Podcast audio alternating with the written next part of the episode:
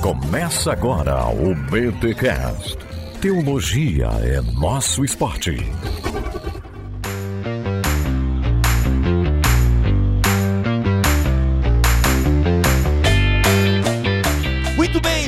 Muito bem. Começa mais um BT Cast de número 511. Eu sou Rodrigo Bibo e Mateus não era autista. Não sabemos, não tem registro bíblico sobre isso. Ah, bom, eu espero que isso fique esclarecido depois, hein? Eu sou Alexandre Melhoranza e para datar Mateus, 60. Se não rolar, você tenta e se nada der certo, 80. Ô, Milho, não inventa, hein? Não inventa. Olha só. Boa, boa. É, muito bom. eu sou o Cacau bom. Marques e quem pariu Mateus pariu em grego. Cara, você acredita que eu tinha pensado quem pariu Mateus que balance, mas aí os 60, 70, mas eu pensei algo assim, cara. A gente tá muito Nossa, conectado. gente, meu Deus, essas entradas aí, o que, que é isso? Né? A gente tá no mesmo lugar, né? Exato, até o cenário igual. Nossa. Eu sou a Vicky e eu fico extremamente confusa com Mateus no início do cânon do Novo Testamento. Hum, queremos saber mais sobre isso? Meu nome é Cíntia e eu acho que Mateus merece o seu lugar como o primeiro evangelho no cânon. Olha só. Eita! Meninos, Ah. meninos, meninos, Não, pensa- saiam da sala. E eu, gente, Não, eu ia falar isso mesmo, tá? sério? Meninos, meninos, saiam da sala, por gentileza. Eu só vou ficar porque eu tô rocheando a ligação. Mas vamos deixar as mulheres conversando aí? Sensacional. Muito Não, foi bom. E muito não foi boa. combinado. e Vai não ser um debate sobre cronologia do, Do can... Exatamente, exatamente. Galera, reunimos esse time aqui sensacional, como diria Melhorança, para falarmos sobre Mateus em mais um episódio da série Aliança. Bem, explicando a minha entrada já, porque a gente não vai tocar nesse assunto em nenhum momento no episódio, é uma referência a The Chosen, né? Onde o personagem. O que que é isso? The Chosen, não é isso que fala? The Chosen. É uma série sobre Jesus. Não, tá certo. Eu só ia dizer que eu só ia dizer que entrada boa, entrada que não precisa de explicação. É, não, é que o milho, o milho não entendeu, é que o milho não acompanha a cultura pop, senhor Cacau. O milho não sabe o que é The Chosen, que é uma série sobre os discípulos e Jesus e tal. E o personagem que faz Mateus, ele é autista. Legal, é, bem bacana, personagem bacana. E aqui não é uma crítica, tá? A The Chosen e tal, é só porque não dá pra gente ficar afirmando isso aí, porque é só um personagem da série que tem essa característica neurodivergente, mas a gente não sabe se o cara que escreveu o Evangelho de Mateus era realmente assim, entendeu? Só é a minha entrada explicando só, é isso aí. E temos aqui estreando no BTcast Cíntia. Seja bem-vinda aqui ao BTcast. Prazer ter você aqui. Fale aí pra galera que não te conhece quem é você. Gente, uma honra estar com vocês. Lógico que sou ouvinte do BTcast. Bom, eu sou a Cíntia, eu sou bióloga, teóloga estudante de Novo Testamento e dou aula também em alguns seminários pequenos, enfim. A teologia também é meu esporte. Graças a Deus, porque eu não sou boa em nenhum outro. Então, ainda bem bom, que tem a bom. E a Vi, que você já conhece, já apareceu por aqui em alguns episódios. Simbora, mas antes os recados paroquiais.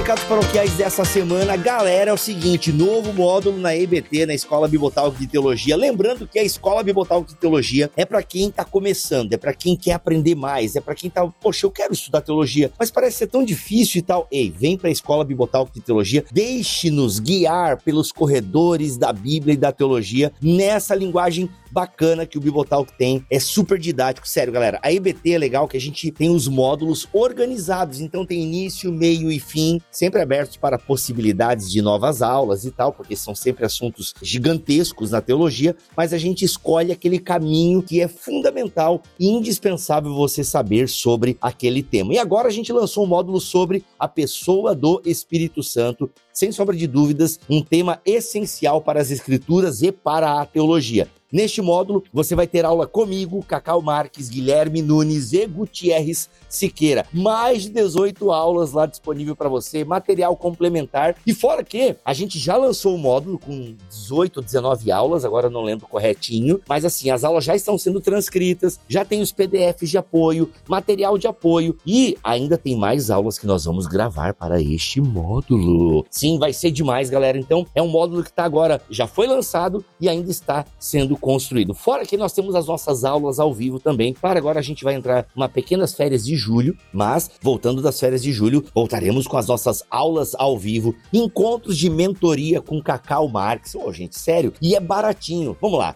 é baratinho? Depende, né? Porque às vezes R$ 49,90 para algumas pessoas não é tão barato. Mas assim, ó, eu vou te dizer, economize em alguma coisa e vem ser aluno da IBT, que eu tenho certeza que você não vai se arrepender. E para comemorar o lançamento desse novo módulo, a gente aplicou um desconto de 20% no plano anual. Mas para você ter desconto, você precisa clicar no link que está aqui na descrição deste BTcast, beleza? Clicou aqui neste link, você vai escolher o plano anual, se você quiser e puder, e vai ter 20% de desconto, tá bom? Seja no plano anual com desconto, seja no plano mensal, é um preço que se você economizar em alguma coisa aí, você vai ter acesso a um conteúdo teológico sensacional. Lembrando que você tem acesso a tudo que nós já produzimos, tá bom? Vamos dar um exemplo aqui no plano anual. Se você contratar o plano anual agora, você vai ter acesso à nossa plataforma, a tudo que nós já produzimos, e até julho do ano que vem, você vai ter acesso a tudo que nós vamos produzir. Ou seja, é muito conteúdo bom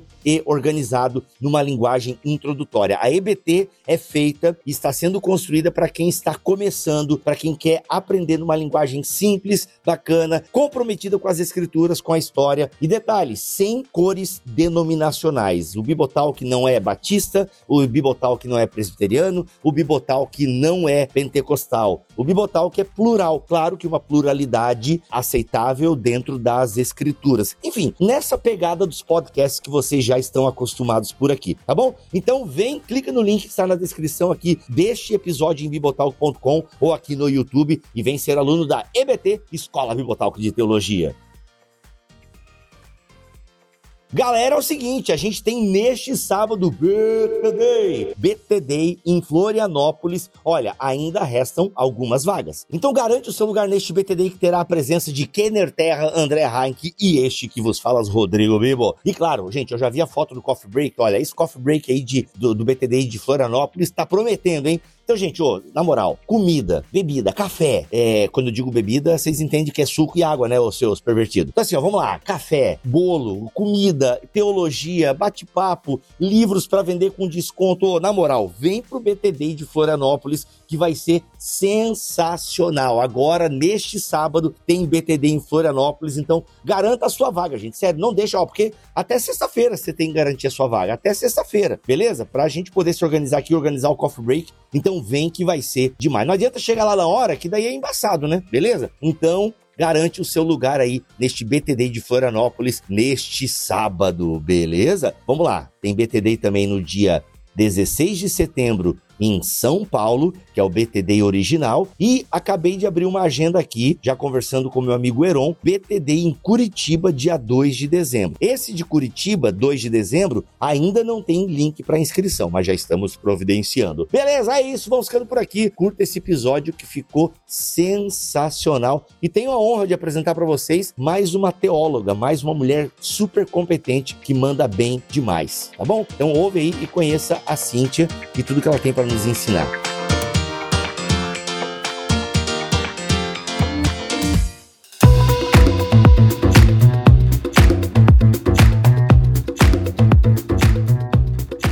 Ô, gente, olha só, série Aliança, Milho, né? Sempre que tem série Aliança, tem que ter Milhoranza aqui, porque Milhoranza é o pai da série Aliança, né? Pra quem não sabe, pra quem não conhece os bastidores da nossa história, a série Aliança nasceu no podcast finado do Milhoranza, no Teocast, né? O melhor nome de podcast possível, que era pra ser o nosso Exato. nome, mas o Milho na época, não, acho não, acho que eu vou continuar, nem continuou. E aí a gente tá com esse nome agora, BTcast. Mas enfim, Eu não continuei porque eu mudei pra França e eu fiquei no BT. porque tu amava a gente, aí é, aí enfim, mas Então, moral só. Ó, gente, esse claro. nome ruim, BTcast, só existe por causa do milho, porque eu queria Teocast. Porque na época que a gente criou o podcast era tudo cast, não sei o que cast, né? Cast, cast. Aí, pô, Teocast. Fui pesquisar, meu, quem que é esse Alexandre Melhoranza aí, mano? Pô, que horrível. Mas enfim, aí ficou BTcast mesmo, que é melhor que Bibocast, né, que foi uma das primeiras opções. Mas sempre que tem é, é, série Aliança, tem Melhoranza aqui. Milho, Mateus, primeiro evangelho, primeiro livro do Novo Testamento. E aí, por onde a gente começa a falar de Mateus? Bom, aproveitando até a entrada da Cíntia e da Vic, que foi realmente muito interessante, não foi combinado, realmente não foi, isso nos deixa um pouco confusos e, ao mesmo tempo, o Mateus também tem o seu lugar ali como primeiro lugar. Mas, na verdade, ele não foi, claramente, né? Não foi o primeiro evangelho a ser escrito. A gente vai ver um pouquinho na parte onde ele desenvolve, a gente vai falar um pouco da estrutura, como ele desenvolve o, os assuntos que ele trata, e claramente ele puxou uma grande parte de Marcos.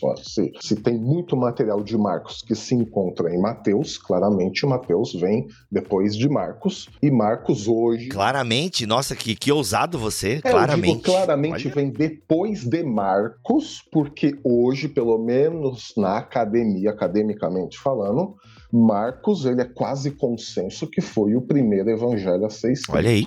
Então, isso a gente sabe, e aí a brincadeira, aí entra um pouco até no que eu. a minha entrada também, né? Alguns vão datar ele do ano 60, década de 60, puxando Marcos ali bem para trás, né? Outros, década de 70, junto com a. um pouco depois da destruição do templo. Outros ainda vão falar que foi um pouco antes, porque como que o templo é destruído pelo Império Romano e Mateus não diz nada, e outros ainda vão jogar para a década de 80 e 90, dizendo que Mateus faz sim uma leve alusão à destruição do templo, aquela coisa, aquele discurso mais escatológico de Jesus, que nós não vemos tanto nos outros evangelhos. Então, assim, datação, quando a gente fala de Mateus, é um problema, vai de 60 a 90, mas interessante, Bibo, que mesmo alguns autores que põem em xeque a, a autoria de vários livros no cânon bíblico,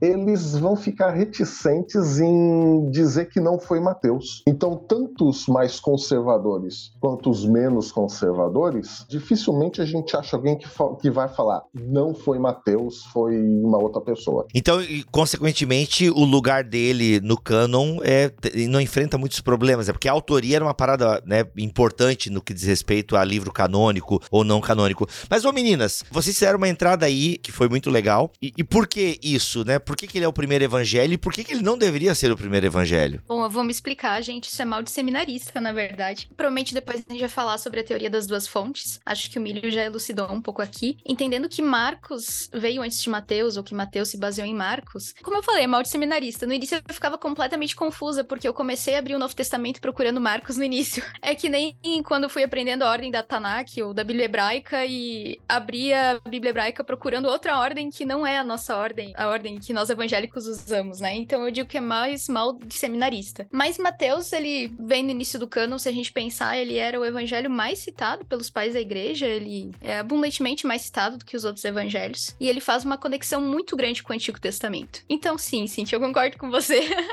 ele, ele merece seu lugar no início do cânon. Exatamente. O fato da importância de, de Mateus para a igreja, para a própria construção da igreja, o fato dele ter esse viés didático e ser utilizado na, na catequese, no discipulado da igreja primitiva, né, ou da igreja do primeiro século, e essa ponte que ele faz realmente entre o Antigo e o Novo Testamento dão a ele esse lugar que eu acho que é bem interessante realmente no, no início do cânon do Novo Testamento. Que- Quero deixar aqui meu protesto, que eu achei um pouco frustrante. Eu esperava um debate acalorado. eu e o Milho escolhendo lados, Ah, o Milho ganhando.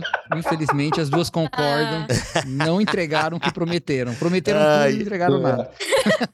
Ah, Desculpa, minha culpa. Não, brincadeira, brincadeira. É que é muito difícil. Eu, eu queria, eu queria ressaltar um pouquinho isso aí, Bibo. Porque, apesar desse consenso acadêmico que o Alexandre Melhoranza falou, acontece que, em, em algumas publicações, até recentes, não tão técnicas, a primazia mateítica Mateana. ela é defendida. Mateana. Mateana. Mateana é defendida, tá? E isso repercute com alguns professores de seminário, alguns seminários que defendem essa visão e defendem por alguns motivos, né? Testemunhos, por exemplo, dos pais da igreja colocando Mateus primeiro, né? E coisas do tipo. Mas não se enganem, a maior parte dos estudiosos bíblicos do Novo Testamento colocam Marcos como primeiro, tá bom? É um debate mais extenso do que a gente consegue fazer aqui, mas que o Milho falou é quase consenso. Então, é isso. Mas, mas tem uma certa influência, essa, essa primazia de Mateus aí, tem uma certa influência em alguns círculos no Brasil. Acho que fora também, mas eu conheço isso. menos, né? Mas aqui eu já sei que tem alguns lugares onde essa ideia é mais defendida. Eu gostei do que a Cíntia falou em termos da, da, da primazia de Marcos. Marcos,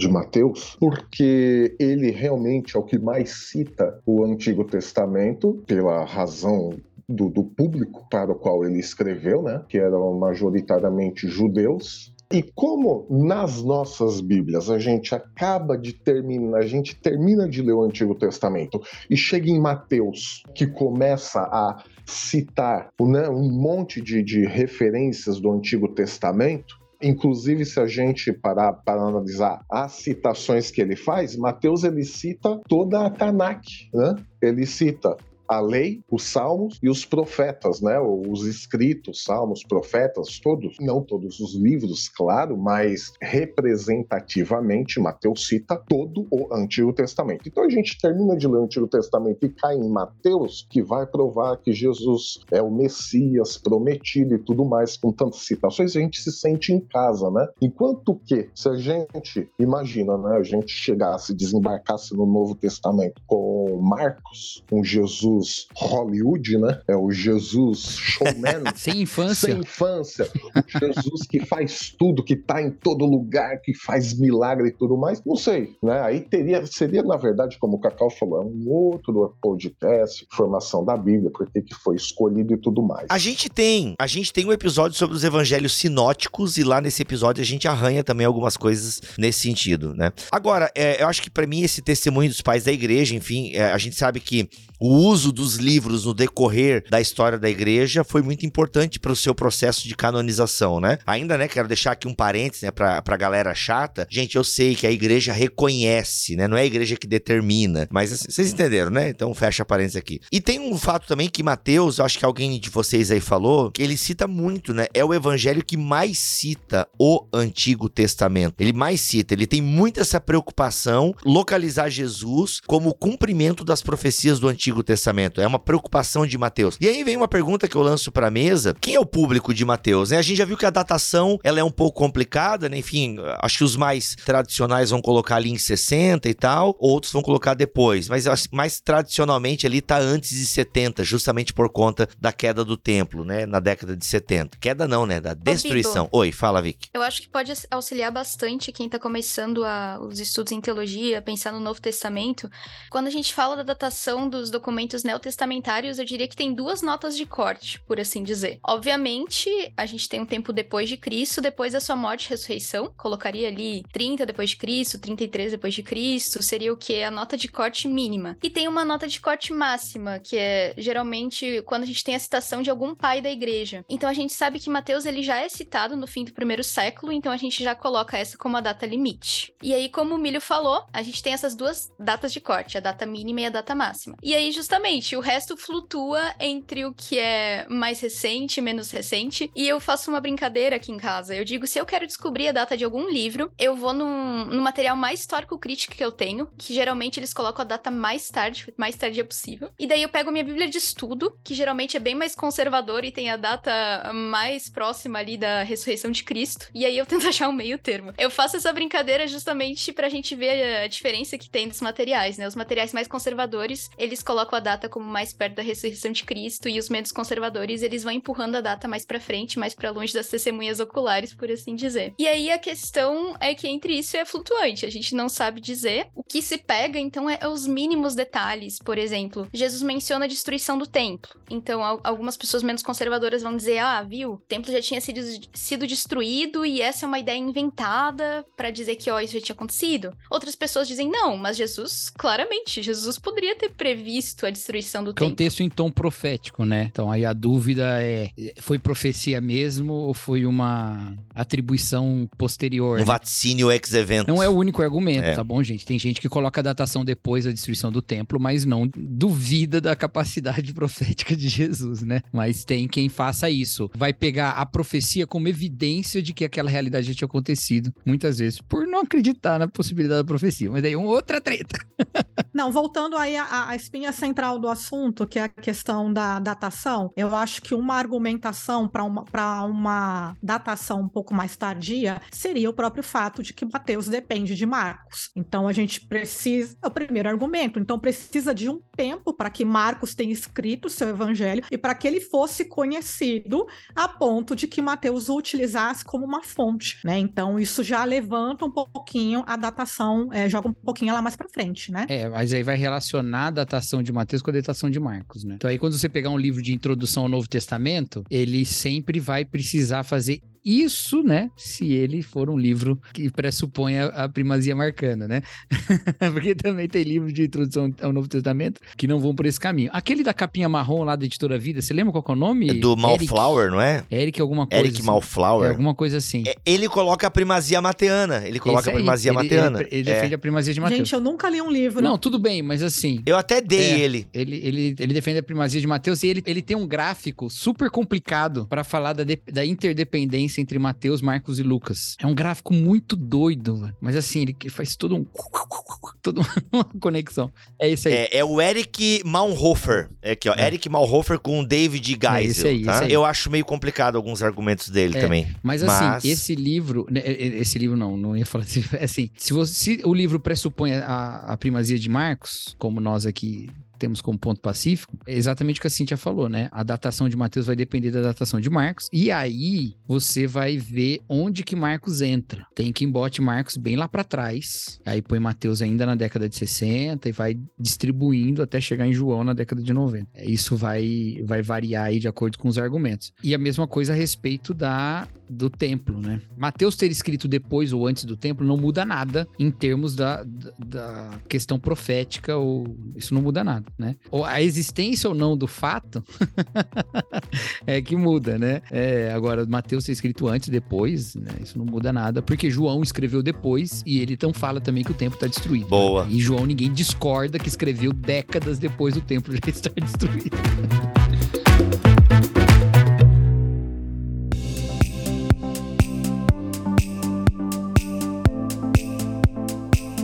Será que foi Mateus que escreveu? Eita, chega com essa. Que seminarista abusada você. Olha, se não foi Mateus, foi no mínimo algum judeu convertido. E talvez um escriba. Pode ser. Mas assim, aí eu aposto em Mateus. Tem uma coisa muito importante para falar sobre isso que nem sempre as pessoas estão dispostas a dizer por bobeira, porque elas podem estar dispostas a dizer porque tá óbvio na Bíblia. Nenhum dos evangelhos tem autoria tá bom? Isso. Todos eles são anônimos. Os quatro evangelhos são anônimos, tá? Isso. Aí você fala, ah, não, mas o evangelho de João no final fala, é, mas o discípulo amado é que escreveu essas coisas, tá bom, mas não diz quem é o discípulo amado, né? A gente faz inferências, coloca João lá e tal e tal. Todas as autorias, elas são atribuições por uma série de questões que vão variar de um para o outro. Lucas, por exemplo, não vai se basear só na tradição, vai basear também em algumas interpretações a respeito do uso da primeira pessoa em Atos, vai ter um monte de questões aí. E Mateus a mesma coisa. É, eu fico com isso aí que o Milho falou, aposto Matheus também.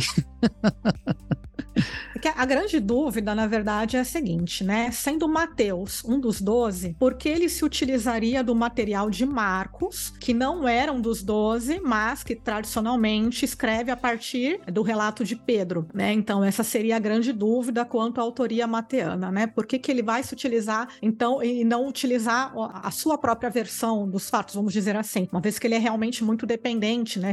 Ele chega a citar cerca de 90% de, de Marcos, né? Mas tem uma autora, uma teóloga chamada Janine Brown, que ela diz o seguinte: que essa é uma preocupação muito mais moderna do que os, os próprios autores teriam. Então, e, e, também pode ser, né? A Vicky comentou rapidamente aí das fontes, né? Pode uhum. ser que muito do material inédito de Mateus, Mateus também venha do próprio Mateus. E aí a tradição atribui então a Mateus como o, o autor desse evangelho, que era também uma prática muito comum naquela época. E ó, tem um negócio negócio interessante também em Mateus, que eu uso também para explicar algumas profecias, né? Ma Marcos já tinha escrito parte da vida de Jesus. Mateus tinha um outro grupo Ora, por que que ele vai reescrever tudo, sendo que Marcos, pelas memórias de Pedro, já tinha escrito uma boa parte, Mateus, ele só precisa pegar isso que já está ali, ele reformula, coloca o que ele precisa para atingir o público dele. A gente vê, eu costumo explicar isso aqui na igreja também, para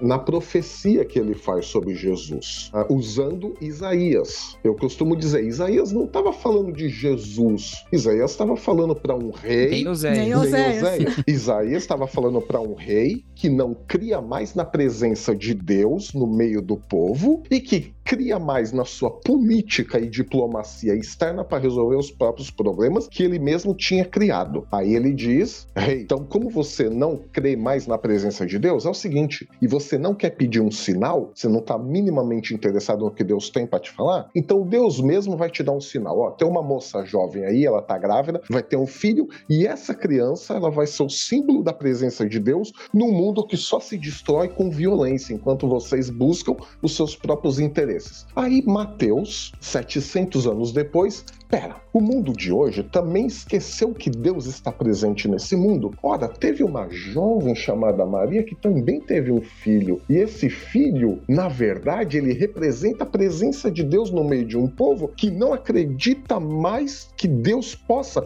estar presente no meio deles. Ora, como é que eu posso escrever isso? Não, tem já o profeta Isaías que escreveu isso. Eu vou reaproveitar. E aí a gente costuma teologicamente falar disso de recon cumprimento profético. Então, Mateus é um cara que faz isso de uma forma genial. A gente tem que lembrar que os evangelistas têm propósito, né? Exatamente. Os autores dos evangelhos têm um propósito teológico para desenvolver a sua narrativa e eles vão se utilizar, sim, de forma criativa da, daquilo que eles já têm como material. Isso não só os evangelistas, mas Paulo também. Uhum. Paulo faz isso muito em suas cartas. Isso nos leva a pensar também no sentido do gênero literário, né? Também. Que tem a ver com um propósito isso para quem ouve o Bibotal, que eu acho que é lugar comum já, para quem ouve há algum tempo, saber que algumas pessoas, por exemplo, dizem que os evangelistas vão se basear no, nas biografias greco-romanas, nas vidas dos filósofos, né? Isso ainda é desenvolvido até hoje, mas também se diz que o evangelho ele é um gênero literário sim próprio, e algumas pessoas colocam ele como uma biografia teológica. Então é exatamente o que a Cintia falou. A gente tem a questão dos elementos biográficos, mas às vezes eles não são importantes, por exemplo, né? O nascimento de Jesus não aparece em todos os evangelhos, né? O que a gente tem em comum ali vai ter a morte, a ressurreição. Porém, qual que é o objetivo? Não é uma biografia nos termos que a gente diz hoje modernos ou historiográficos, é uma biografia teológica no sentido de ensinar uma comunidade, de ensinar aquilo que é importante com propósitos específicos para um público específico. Eu gosto muito de um termo que é cunhado pelo Craig Kinner, que ele tem até um livro com esse título, ele vai chamar de Cristobiografia, justamente para mostrar essa, essa diferença é, dos evangelhos para os outros textos desse gênero, né, que seria o gênero biográfico do mundo antigo.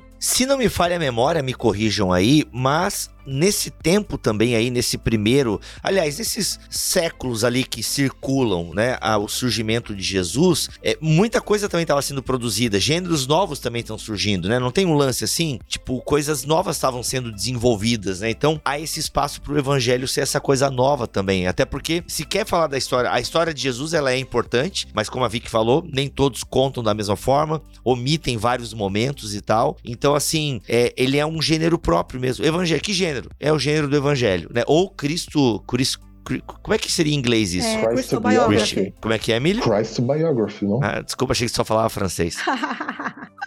Olha que inglês não é meu forte. Uma outra coisa, Bibo, entrando um pouco mais nisso que você falou, né? E o, o que a, a Vicky uh, trouxe aqui pra gente. Imaginem uh, a seguinte cena: Jesus morre, ressuscita, os primeiros cristãos que eram judeus começam a se converter, aí tem Atos 1:8, o evangelho se espalha, primeiras comunidades cristãs, e aí Paulo começa a escrever cartas para essas primeiras comunidades cristãs. Só que Paulo, ele não conta a infância de Paulo não fala da vida de Jesus. Paulo fala da morte e da ressurreição, mas nunca contou a vida de Jesus. Não sei porquê, para Paulo acho que não era importante isso, ele se concentrou na, na morte e na na ressurreição. Aí, imaginemos o seguinte: essas igrejas começam a crescer e se espalham, só que até então elas só tinham ouvido a morte e a ressurreição de Cristo. E o que isso significava? Ah, se Cristo não ressuscitou, somos os mais miseráveis dos homens, Cristo é o nosso Cordeiro Pascal, Cristo, a ressurreição de Cristo para a nossa justificação e tudo mais. Só que, tá, mas e a vida de Jesus? É aí que entra os evangelhos, porque mesmo Marcos, o primeiro evangelho, ele foi escrito depois das primeiras cartas de Paulo. E aí aqui, né, ah, não estou sendo assim tão ortodoxo, mas não tem como também achar, recuar tanto. Não, mas tá sim. Tô sendo? Mas tá ah, então, sim. muito obrigado. Porque não tem quanto recuar Tá, tanto. porque os- a bibliografia conservadora coloca Ok. Gálatas, 1 Tessalonicenses, tudo antes de. Quer dizer, 1 Tessalonicenses depende, mas Gálatas certamente. Sim, não, Tessalonicenses, eu- ainda acho que Tessalonicenses vem antes, mas tudo bem, tem Tessalonicenses Gálatas, né? Até Coríntios, depois vem Marcos. Aí, e isso que você falou, Biba, agora há pouco faz todo sentido, porque precisou-se criar um novo gênero literário que explicasse a vida de Jesus. O que Jesus fez enquanto ele estava vivo. E não só o que a morte e a ressurreição dele significava para essas novas comunidades. Sim. E se a gente, falando agora mais especificamente de Mateus, se a gente considerar que os judeus foram expulsos de Roma lá no ano 49, 50, igual tá lá no livro de Atos, né? O imperador Cláudio expulsa os judeus de Roma. Em Roma já haviam várias comunidades cristãs, não era uma igreja, né? Paulo não escreve a igreja de Roma, ele escreve as igrejas de Roma. Então a gente vai juntando todos esses blocos, esses quebra-cabeças, esses judeus tinham que ir para algum canto, em comunidades que já estavam formadas, em comunidades gentílicas também, e esses judeus, provavelmente muitos convertidos e outros em processo de conversão. Mateus precisa fazer alguma coisa para ensinar esse pessoal, primeiro, é, reforçar a fé daqueles que já criam. Galera, Jesus é o Messias, está aqui, todo o Antigo Testamento fala, e precisava discipular os judeus também que estão se convertendo. Como é que a gente faz isso? Mateus, se a gente comparar Mateus com Marcos, por exemplo, Marcos, como a gente falou agora há pouco, é o evangelho Jesus showman, que só faz milagre, corre para cima e para baixo, e Marcos não. Mateus. Marcos vai apresentar cinco grandes discursos de Jesus, onde Jesus ensina Mateus 5, 6, 7, 8, 9, Mateus, Mateus. 13. Você trocou com Marcos, eu acho. Você falou que Marcos tem cinco Ah, discursos. isso, desculpe. Mateus é estruturado em cinco discursos. Ah, obrigado. E ele precisava discipular esses judeus também que estavam começando a se converter. Então ele é muito mais ético, né? Ele vai apresentar a ética do reino de Deus. Então a gente tem tudo isso, a gente precisa juntar um pouco desses quebra-cabeças que o próprio Novo Testamento nos dá para compreender por que, que o, o evangelho foi necessário, né? Por que foi necessário criar essa bio- biografia de Cristo, ou cristobiografia, como a Cíntia falou. Eu gosto da perspectiva, eu não sei o que vocês acham dele, mas eu gosto dele. Eu gosto da perspectiva do Richard Bauckham, né? Quando ele fala dos evangelhos como relatos das testemunhas oculares que estavam partindo, né? E por que que eu gosto? Porque pressupõe a comunidade anterior aos relatos. Então tem aquela comunidade que tá vivendo ali e tal, e tem as testemunhas oculares dando testemunho da vida de Jesus, mas aí de repente elas estão, né, chegando ao fim da vida e alguém precisa registrar o que elas estão dizendo. Então, não é uma mera biografia, porque não é só um registro das, a- das ações, ela tem uma preocupação do tempo na qual elas são produzidas, né? Uhum. Isso fica ainda mais evidente, eu acho, quando a gente compara os sinóticos com João, né? Porque aí já são de tempos mais distantes, né? e aí você percebe uma relação com preocupações diferentes para públicos diferentes, né? Mas eu gosto muito dessa ideia. Eu vou trazer essa narrativa sobre Jesus que estão sendo celebradas entre nós e, e ruminadas aqui por décadas, né? Então vamos registrar isso porque isso tá, tá, tá se perdendo, né? Esse povo vai embora. E tem outra coisa também. Nós somos muito acostumados com a linguagem escrita. É uma tecnologia muito presente entre nós, a escrita, né?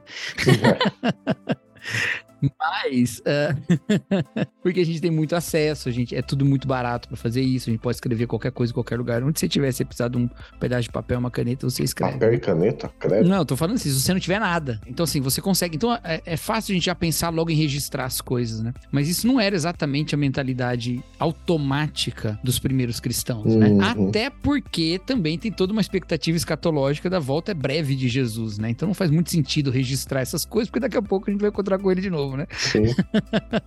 então tem tudo isso aí pautando as narrativas dos evangelhos. Né? Então quando eles sentam para fazer um registro de uma coisa que nem foi pensada para ser escrita naquele momento original, eu acho até natural que ele seja feito de um jeito diferente de outros. E a gente tem pelo menos só mais um evangelho ainda que a gente possa talvez encontrar raízes dele no primeiro século, né? Talvez, se a gente debater no comecinho do segundo, o resto tudo tá mais para frente. Então no final, eles inauguram mesmo um estilo, né? Eles inauguram mesmo um gênero, você não tem outros, né? E eu acho que é natural que esse gênero seja inaugurado ali por todas essas circunstâncias aí, né? Nem é só uma questão de ser uma época muito inventiva, que também é, mas nem só isso, né? Também tem essas circunstâncias da própria natureza desse texto, né? Eu acho que eles se utilizam dos recursos disponíveis no contexto deles, que seriam essas biografias e a própria historiografia antiga, para narrar um evento que é um evento absolutamente único na história. Então, nunca seria como qualquer outro escrito, porque Cristo ele é um evento único realmente, né?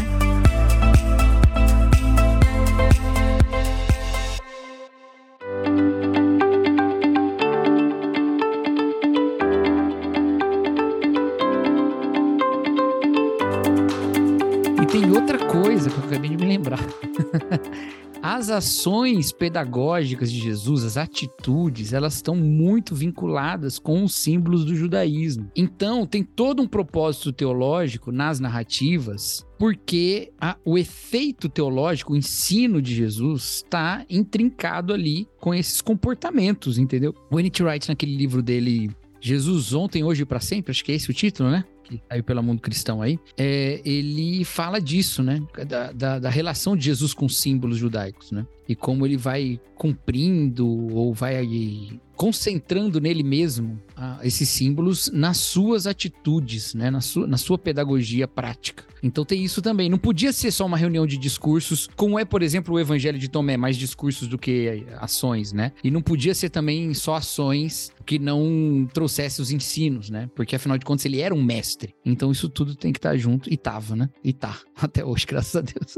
Eu acho que em comparação aos outros evangelhos, o Evangelho de Mateus acho que melhor coloca essa questão judaica que o Cacau falou, pensando que sim, tem vários paralelos. Para quem gosta de intertextualidade, é a questão de Jesus subir ao monte, pensando na, na sua lei aqui, muitas aspas, falar do sermão do monte, comparando com Moisés. O discurso de Jesus antes da sua ascensão, comparando com o discurso de despedida de Moisés. Então existem vários paralelos que a gente vai encontrando. O N.T. Wright fala, por exemplo, da questão de o povo que ainda se via no exílio. Isso é conectado com o exílio de Israel. E isso tá lá no início. A gente tem ali na genealogia que conecta Jesus com Davi e Abraão, que é diferente da genealogia de Lucas, que conecta Jesus diretamente com Adão. Então existe uma perspectiva judaica bastante forte, mas que termina sempre apontando para um universal. Ou seja, né, você tem ali o, envio, o id a todas as nações, né, a todos os cantos da terra, enfim. Você tem essa questão da teologia do particular para o universal o tempo todo. Mateus ele descreve Jesus, como você bem falou, Vic, como o novo Moisés, né? Desde a genealogia, no nascimento, quando Jesus foge para o Egito, onde Moisés esteve, os próprios ensinos de Jesus, a ética do ensino de Jesus baseado na lei, né? A justiça baseada na lei e justiça aqui não é o nosso sentido de justiça, mas o que a Bíblia diz que é justiça, né? O que a lei mostra? O homem é pecador, Deus é santo e o homem tem que estar consciente que ele é um pecador diante do Deus que é santo. Essa é a ética também que vai pautar os ensinos de Jesus, por isso que Jesus não é por acaso que ele começa a oração clássica que ele nos ensinou, que o seu nome seja santificado. Então, a partir daí, todo o resto dos ensinos vão decorrer em função disso. Se nós consideramos Deus santo, Deus como ponto máximo de comparação, muito mais que uma comparação, mas olhamos para Deus, Deus é santo, o que nos resta? Considerarmos e admitirmos nossa condição de pecadores, que precisa restabelecer essa relação com Deus. Por isso que Jesus vai falar também que ele veio para os doentes. Se o doente nos reconhece um doente, como é que Jesus vai fazer alguma coisa? Ah, e até a autoridade de Jesus, né? Os próprios fariseus viram a autoridade, né? Mateus mostra bem isso, né? Como Moisés tinha autoridade, então para essa galera nova, esses judeus que estavam chegando, ou os judeus que precisavam de um acompanhamento maior em, ter, em tempos de perseguição, e para os judeus novos que começavam a se converter, isso é primordial né, Mateus apresentar Jesus como o novo Moisés e até, claro, acima de Moisés. Mas aí vem uma cristologia bem mais avançada que a gente só vai ver na carta aos Hebreus, né? Eu acho que a gente está falando já um pouquinho da estrutura do livro e aí eu queria aproveitar a fala da Vicky e falar um pouquinho a respeito do prólogo de Mateus. Isso porque eu entendo que o prólogo ele é realmente muito importante, ele já dá vários spoilers, várias pistas daquilo que, que o evangelista quer que a gente entenda da narrativa, né? Isso é uma ideia que é, inclusive, uma ideia da Morna Hooker. Ela fala muito da importância da, dos prólogos, né? Pra gente ler os prólogos com atenção. E o prólogo de Mateus, ele realmente ele é muito peculiar, porque ele inicia, né? Como foi dito, com uma genealogia, mas uma genealogia, não uma genealogia qualquer, mas uma, uma, uma genealogia toda linkada, né? Separada aí é, por um número certo aí de gerações. Então a gente percebe que ela tem um propósito, né? A ideia ideia das 14 gerações, de Abraão até Davi, de Davi até o exílio, então marcando momentos-chave da história do povo de Israel, porque o que, na verdade, Mateus quer que a gente perceba desde o começo é que Jesus, ele de fato, ele é o Messias esperado, ele vem da linhagem de Abraão, ou seja, aquele com o qual Deus fez a aliança, uma aliança que não é somente para o povo judeu, judeu mas que se estende a todas as famílias da terra, a todos os povos. Também ele está conectando ele está mostrando pra gente que Jesus ele é vinculado à raiz de Davi, né? Então, portanto, ele é aquele rei, o Messias esperado, mas ele também é o filho de Deus. A gente vai perceber isso logo depois também, é, claramente no relato da, da tentação, né? A, a voz né, que vem do céu e que declara, né? É, tu és o meu filho, né? E, e o próprio, a própria forma como Maria concebe. Mateus faz questão de dizer, né? Te traz ali a citação, como a gente já falou, de Isaías, que ele reinterpreta interpreta para mostrar que o Espírito Santo esteve envolvido na geração de Jesus, ou seja, ele é o filho de Davi, mas ele também é o filho de Deus. Então, várias coisas ali acontecem. Se a gente olhar para esse prólogo atentamente, a gente vai perceber a ação de Deus no sobrenatural, né? Então, a presença de anjos, os sonhos que direcionam os personagens o tempo todo. Então, a gente percebe que Mateus quer que a gente perceba que Deus está naquele negócio. Deus entrou realmente na história, ele está se movendo, ele está cumprindo as expectativas do povo, e eu acho que isso é muito interessante, é muito bonito de se ver. Pensando aqui que um dos temas é, centrais é a própria vinda do reino de Deus, né? Agora falando do George Led, que a Cintia gosta bastante também, ela até me indicou um tempo livre dele sobre o reino de Deus, né? Mateus traz esse tema de uma maneira muito enfática, que mas ele utiliza o termo reino dos céus. Isso é uma coisa interessante, a gente pensa se não tem alguma característica judaica em ter esse certo afastamento e que era uma palavra, é, ênfase nos céus, não falar reino de Deus, falar reino dos céus, era uma ênfase ali do judaísmo do segundo templo também, porque provoca um certo afastamento para você não falar Deus, falar céus. Então, se a gente colocar também um dos principais temas do livro de Mateus é a vinda do reino dos céus, onde justamente o império das trevas vai perdendo espaço, onde é, demônios são expulsos, pessoas são curadas, então você tem a revelação de um reino que vai se fazendo presente. Muito bom. Olha, eu, eu nunca foi tão fácil roxear um programa. Eu tô aqui só de hoje boa. Você, boa, só hoje aprendendo. você aqui entre nós é só um rostinho bonito. Ai, cara. muito obrigado, muito obrigado. Um rostinho bonito, sensacional. É, então, Mateus ele dá muita ênfase na lei de Deus, na justiça, divindade de Jesus. Jesus, só fazendo aqui um, uma recapitulação, né? Jesus como novo Moisés. É, vem desde, desde a perseguição dos filhos, né? Do, Sim. De Herodes, né? E a fuga pro Egito. Aliás, Mateus é o único evangelho que vai usar a palavra igreja Ah. nos capítulos Ah, é, 16 tem e isso. 18. A importância da igreja. É o único. E, e, isso é interessantíssimo. Mas é isso que é estranho. Não, eu, eu acho interessante. Por quê? Porque Mateus, ele escreve para a comunidade judaica. Hum... O, os judeus já eram uma comunidade antes da igreja. Como uhum. ele escreve para a comunidade judaica e Mateus, ele se apoia muito na lei do Antigo Testamento. Qual é o mote central do Antigo Testamento? Um só Deus, um só povo, uma só fé, um só lugar de culto. Então é o único, por isso que ele é o único Deus. Então ele já fala para uma comunidade que está estabelecida antes mesmo da igreja ser igreja. Então é nor normal, entre aspas, né? Ele também trabalhar com a igreja, com esses judeus que estão se convertendo nesse processo de transição do judaísmo para o cristianismo, ser o único que fala de igreja, eclesia, assembleia ou reunião. porque Um só Deus, um só povo, reunido di diante de um só Deus, baseado em uma só fé. Então, isso também faz parte da ênfase de Mateus na lei. Eu acho isso genial e, e, é por isso que eu creio na inspiração divina da Bíblia, porque um ser humano não teria capacidade de juntar todos esses pontos assim, formar um negócio dessa dessa magnitude. Muito bom. Vale lembrar. Lembrando que todos os integrantes do Bibotal que acreditam na inerrância das escrituras. Ah, Fecha parênteses. Vai lá, Cíntia, continua. Vale lembrar que o, o, quarto bloco de discursos, né, de Jesus, ele é um bloco muito voltado para questões eclesiais. Então, a questão do perdão, do relacionamento. Então, esse é um diferencial de Mateus,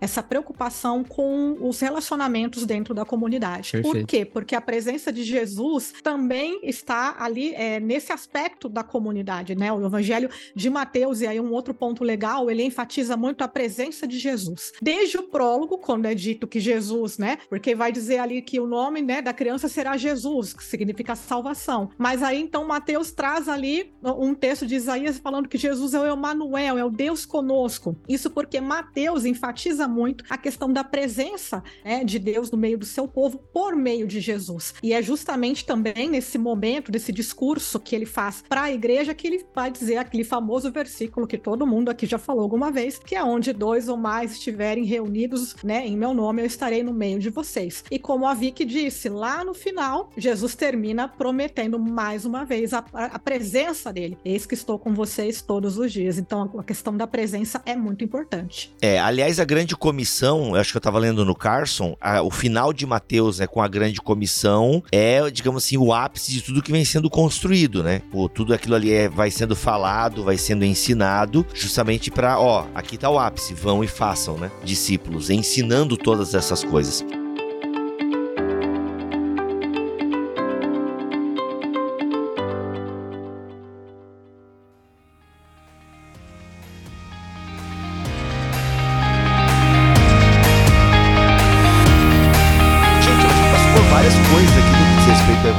Mateus. Ah, o que pra gente caminhar agora pro final desse episódio, o que, que a gente tem que falar? Não podemos sair deste episódio da série Aliança sem falar sobre. Tchan, tchan, tchan, sobre a Vicky achar estranho a palavra eclésia em Mateus. Brincadeira. Não, é que eu já me encuquei com isso. Eu lembro de mim na adolescência, lendo e pensando, meu Deus, como assim igreja? Não existia igreja. Já me encuquei bastante com isso, mas gostei muito dessa. Você adolescente pensava nisso? Pensava. Meu Deus. Meu Deus. Eu, eu adolescente, eu pensava só que. Ninguém quer saber, Milho. Ninguém quer saber. Na igreja. Ninguém quer saber dos seus pensamentos adolescentes. Por favor, Milho. Poupe-nos, poupe-nos. Por favor, poupe-nos disso aí. É, eu me converti adolescente, então todos os pensamentos puros, né? Seguindo a recomendação de Paulo aos Filipenses, né? Só pensando nas coisas do alto.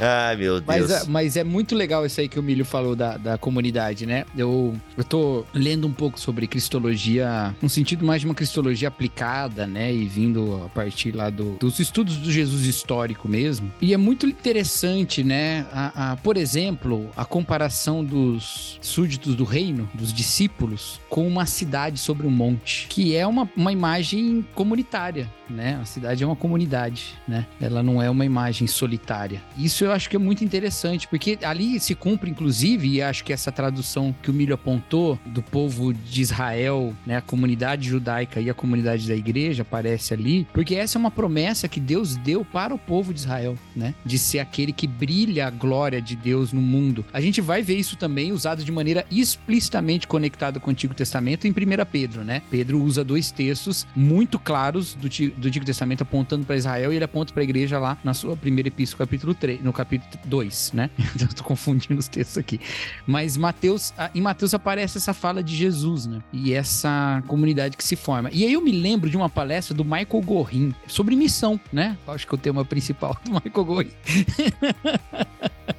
em que ele foi falar o problema do evangelismo, do evangelicalismo do século passado, de ser aquele da, do, do, conversionismo, né? Levanta sua mão e tal, e tal, e tal. E ele usou a grande comissão em Mateus, dizendo que ali tem esse, esse aspecto da comunidade, uma comunidade formadora, né? É uma comunidade formadora de, de pessoas que vivem de uma maneira diferente, né? Então, muito interessante esse, essa visão, assim, mais comunitária de Mateus, né? Acho que é, uma, é um ponto muito importante de se recuperar aí. Porque a grande comissão fala, né? Ide, ide fazer discípulos de todas as nações, batizando em nome do Pai, do Filho e do Espírito Santo, ensinando-nos a guardar tudo que eu tenho ordenado. Eis que estou convosco todos os dias, até a consumação dos séculos, quando ele já tinha dito no capítulo 18 que ele estaria com eles, no meio deles, quando tiverem dois ou três reunidos, né? Então tem todo um aspecto comunitário ali nessa expansão do discipulado, do ir e do incluir gente nessa, nessa comunidade aí. Então, a gente não pode esquecer disso, né? Você só se converte pronto. Não, você já tá salvo, você falou sim para Jesus e tal. Não, tem todo um novo estilo de vida pautado pelo Sermão do Monte, pautado pelo Sermão Eclesiástico de Jesus, a maneira como a gente lida uns com os outros, a expectativa da perseguição no Sermão Escatológico. Tudo isso é para ser vivido em corpo, em família, em, em comunidade, né? Então, isso acho que é uma coisa muito legal em Mateus. E é isso que mostra a presença de Deus no mundo, que é o papel da comunidade, é o papel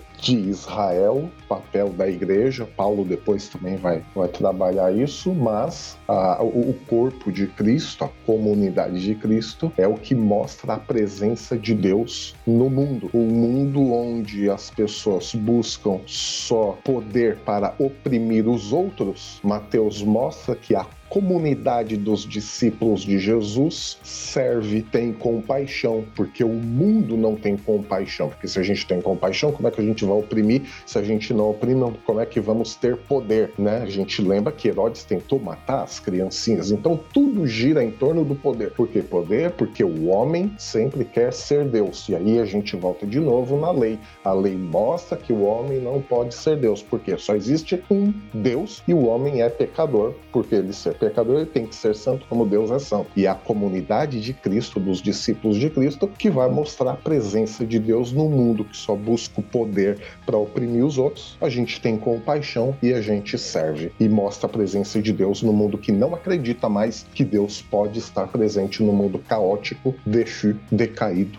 Só para não ficar aqui sem, sem menção, né? Que eu falei que aquilo que Jesus falou sobre eles serem uma, uma cidade que brilha na escuridão, né? Que aquilo era uma uma promessa de Deus para Israel, tá lá em Deuteronômio capítulo 4, né? Moisés fala pro povo, né? Eu lhes ensinei decretos e leis, como ordenou o Senhor, no capítulo 4, versículo 5, para que sejam cumpridos na terra na qual vocês estão entrando para dela tomar posse. Vocês devem obedecer-lhes e cumpri-los, pois assim os outros povos verão a sabedoria e o discernimento de vocês. Quando eles ouvirem todos esses decretos, dirão: de fato, essa grande nação é um povo sábio e inteligente, né? Então essa perspectiva aí tá lá presente também no quando fala que isso aconteceria ao olhar para os discípulos de Jesus Jesus como uma cidade sobre um monte. E aí eu me lembro dessa ideia, que é uma ideia que eu gosto muito e acho que tem críticas sobre ela, né? Mas eu gosto muito dessa visão da igreja como uma comunidade alternativa que aponta para o mundo tudo o que Deus pode fazer com uma comunidade de seres humanos caídos, sabe? Essa visão que eu, que eu li no Stanley Howard, né?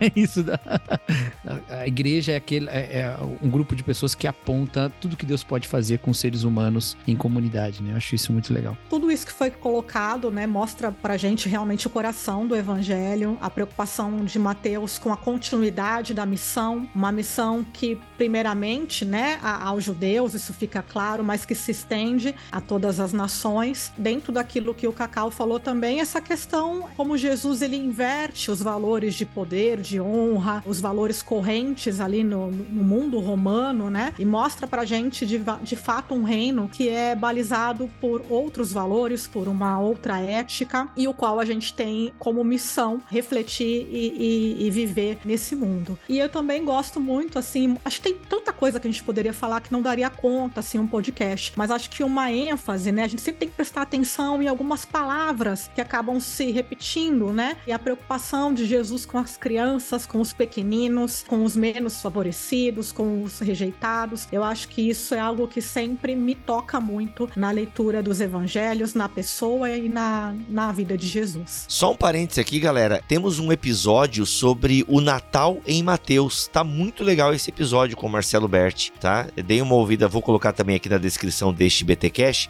o Natal em Mateus, que arranha bastante esses temas que a gente tem conversado aí. Vicky, a sua palavra final sobre o Evangelho de Mateus. E eu esqueci de falar, gente, depois também cada um indica uma literatura que ache legal sobre o Evangelho de Mateus ou introdução ao Novo Testamento. Vicky, a sua palavra final e a sua dica de leitura, caso tenha, não é obrigado a ter também. Então, sempre quando eu gravo aqui um BTcast, eu sou muito edificada. Eu saio, assim, vou falar bem a, a minha linguagem, saio saltitando, assim, de alegria de ideias e eu acredito que Mateus, ele tem bastante impulsos para a igreja, pensando aqui em tudo que a gente falou e pensando como ele sugere uma ética radical, poderia dizer assim, a ética mateana atrelada ao Sermão do Monte. E eu acho que se a gente só meditar no Sermão do Monte por si só, sem falar ainda nas outras partes, a gente vive uma vida cristã de uma maneira muito mais radical e muito diferente, que para mim não importa quantos anos de, de fé, de conversão eu tenho, o Sermão do Monte é sempre um soco no estômago e me mostra como eu ainda tenho que alcançar, mas como esse reino pro qual Deus nos convida, ele é maravilhoso, ele parte de novos princípios e realmente de valores diferentes dos quais a gente está acostumado aqui. Muito bom. Eu acho que faltou um pouco a gente enfatizar um aspecto mais escatológico de Mateus, né? Que concentra muito lá, né? Sem entrar em polêmicas milenaristas ou coisa do tipo, eu acho que aquele,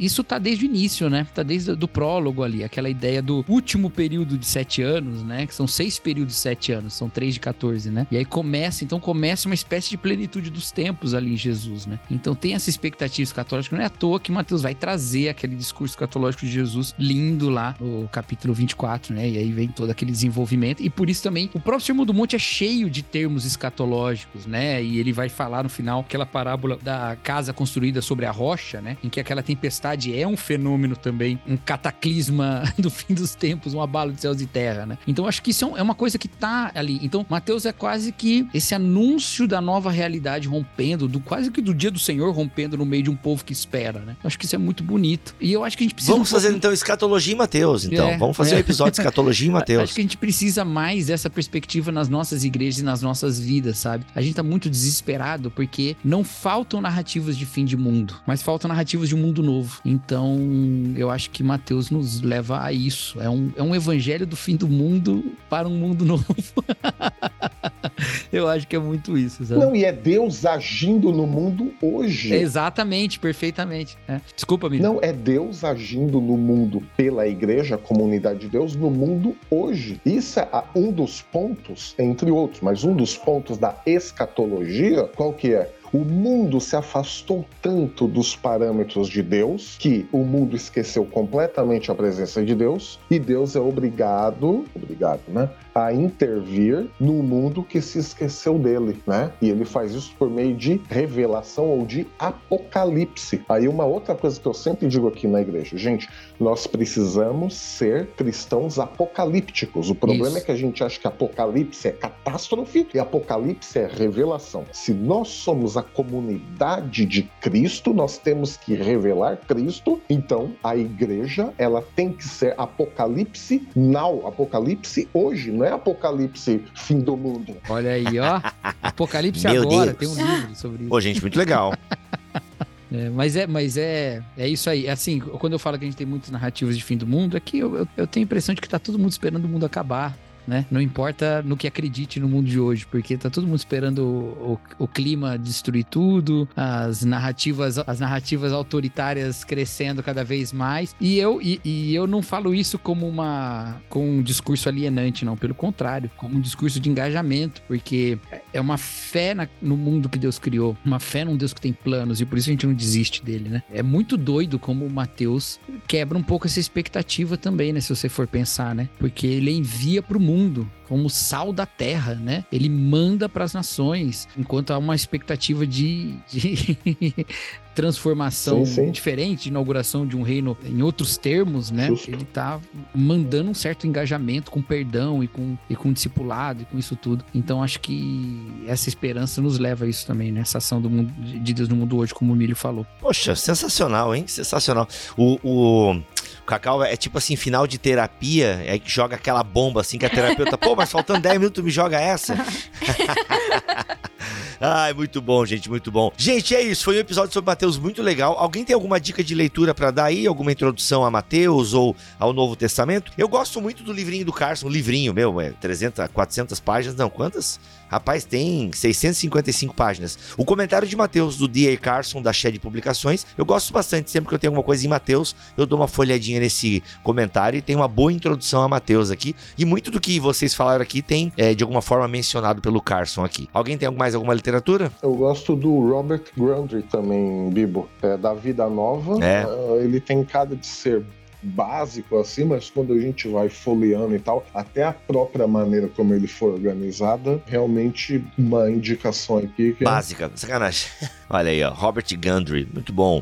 Mais alguém tem alguma dica? Cíntia tem, a Cíntia tem. Vai, Cíntia, manda. Cíntia, pode ser em inglês. Manda, tu citou umas duas teólogas mulheres aí, vai lá, é bom, deixa a gente conhecê-las. Então, infelizmente, a gente tem uma carência de material publicado aqui no Brasil, então não adianta muito eu ficar fazendo a indicação de, de comentários em inglês e tal. Mas com É, Kindle tá mas- fácil de conseguir. Pode indicar em inglês que o pessoal vai atrás. É, não, assim, eu acho que a Janine Brown é uma excelente pesquisadora de Mateus, tá? Então, em termos de comentário, é, mas você tem outra, outras séries aí bem, bem legais. Tem aqui no Brasil também, que é bem conhecido, é a série do Craig Bloomberg, né? Ele tem um livro só sobre os evangelhos e atos, que também é, é bem completo, né? Então, ah, assim, legal, não falta uma- confiabilidade dos evangelhos e tal, é dele, não é? Ele também escreve, ele tem um, tem esse também.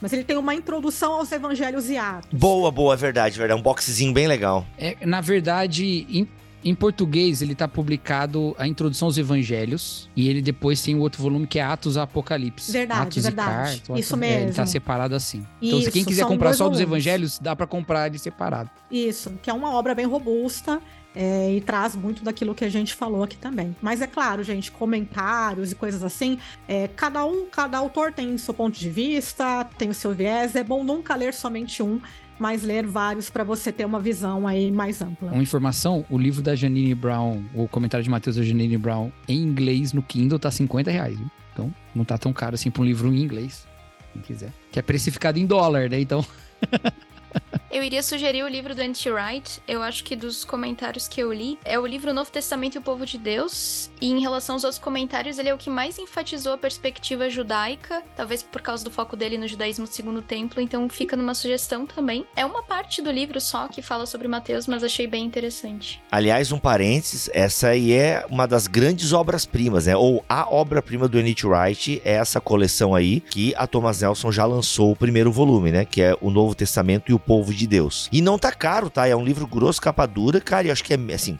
é, acho que tá menos de 60 reais. Gente, eu sei que 60 reais é muito dinheiro, mas pro tamanho do livro e o que ele representa na teologia, não tá Exatamente, caro, exatamente. entendeu? E aqui, eu quero dar três recomendações. Eu gosto muito da introdução ao Novo Testamento do Carson, porque o que eu valorizo na introdução ao Novo Testamento, ao Antigo Testamento, introdução à Bíblia, qualquer coisa. Autores que abrem discussões, ainda que eles fechem, ainda que chegue no final, ele dá a opinião dele, mas ele mencionar as linhas pra você pesquisar depois, porque afinal de contas é uma introdução, você tá começando num campo. Isso é o que eu valorizo. Eu detesto livros de introdução que chegam assim na parte da autoria e falam assim: a tradição sempre diz que fulano é o autor, não precisa discutir isso. Nossa, pra mim isso não valeu nada. Foi aquele trecho da, da página foi eu paguei sem valer nada, entendeu?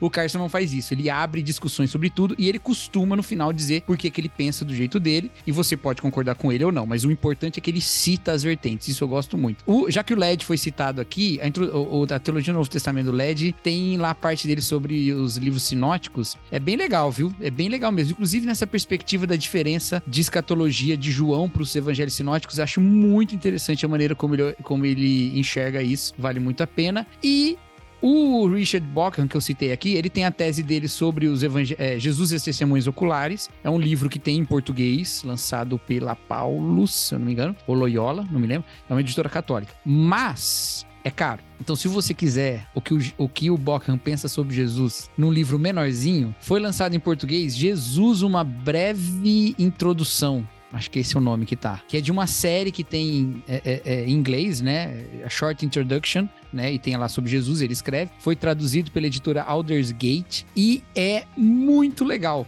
É muito legal mesmo esse livro. E pouca gente tá falando dele. Então. Eu gostei muito, leiam. Além de ter uma capinha bonitinha, azul e rosa, assim, ficou bem bonitinho o livro. E ele tá super bem editorado também. Então...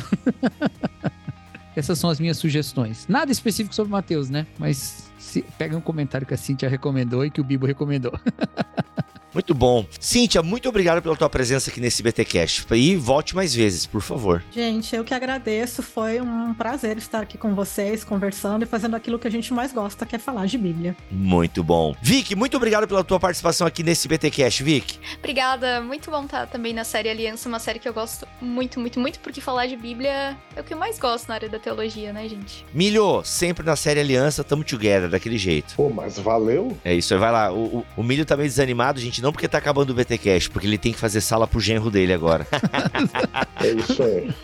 Eu sempre uma alegria. 11 15 da noite. Tu ainda não tomou, né, o teu remedinho e tal, enfim. Não.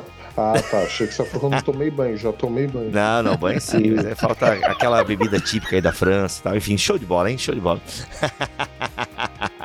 E Cacau, estamos sempre junto no BT Papo, sexta-feira às 11 horas da manhã. Agora também em podcast, hein, Cacau? Olha aí. Valeu, galera. Agora em podcast também, ó. Tem aí no Spotify se você tá ouvindo. Mas brigadão aí por me incluir nesse, nesse papo aqui tão legal. E eu aprendi muito aqui hoje. Eu também. É isso, gente. Ficamos por aqui. Voltamos a semana que vem, se Deus quiser e assim permitir. Fiquem todos na paz do Senhor Jesus.